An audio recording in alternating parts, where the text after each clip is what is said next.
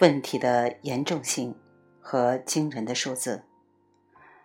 一九八六年十二月，美国基督教科学箴言报征询十六位世界著名研究学者关于二十一世纪议事日程的看法时，被采访的大多数人指出，世界环境退化的严重性仅次于核毁灭的威胁。一九八七年初。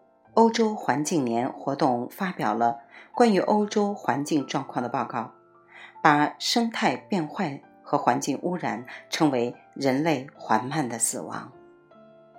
英国《每日电讯报》一九八八年十一月十五日公布盖洛普民意测验结果，公众认为环境污染的威胁不亚于第三次世界大战。环境问题已成为世界各国的主要政治问题和社会问题。近一个世纪以来，化石燃料的使用量几乎增加了三十到五十倍。目前，全世界每年向大气中排放的二氧化碳达二百一十亿吨以上。使大气中二氧化碳的浓度由19世纪上半叶的270乘10的负六次方增加到1980年的344乘10的负六次方。预计到2030年，大气中二氧化碳的浓度还要增加一倍，达到680乘10的负六次方。此外，全世界每年向大气中排放的二氧化硫、氮氧化合物等有害气体也在急剧增加。当大气中的二氧化硫与氮氧化物遇到水滴或潮湿空气时，即转化成硫酸或硝酸溶解在雨水中，使雨水的 pH 值降低到正常底线之五点六以下。这种雨称之为酸雨。如果大气中二氧化硫和氮氧化物浓度很高时，可以使降雨的 pH 值低到三左右。目前，全世界酸雨污染范围正在日益扩大，酸度也在不断增加。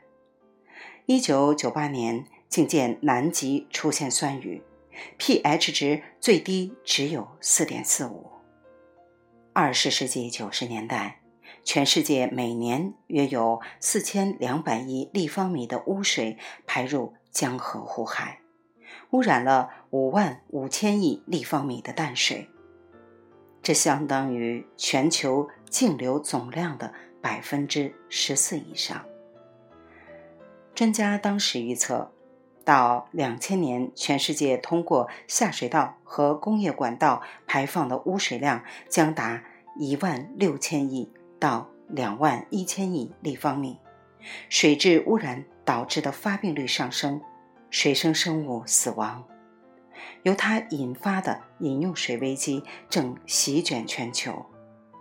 世界卫生组织估计，一九八零年发展中国家约有五分之三的人很难获得安全饮用水，约有十八亿人由于饮用污染的水受到疾病的威胁。每天约有2.5万人的死亡与饮用受污染的水有密切关系。发展中国家儿童死亡的五分之四归因于和不洁净水有关的疾病。严重的大气污染直接危害人类的体质和健康。仅以中国1991年的统计资料为例，人口总死亡率为670。比十万，比上年增加百分之零点五。国内外研究表明，癌症与环境因素有一定关系，尤以肺癌与大气污染的关系最为明显。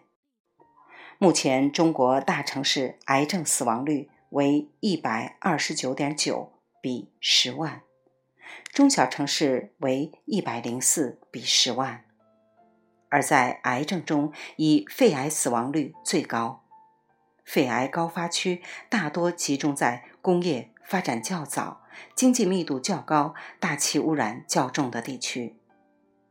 其中大城市为三十五点二比十万，中小城市为二十三点七比十万，分别占癌症死亡的百分之二十七点一和百分之二十二点一，且呈明显上升趋势。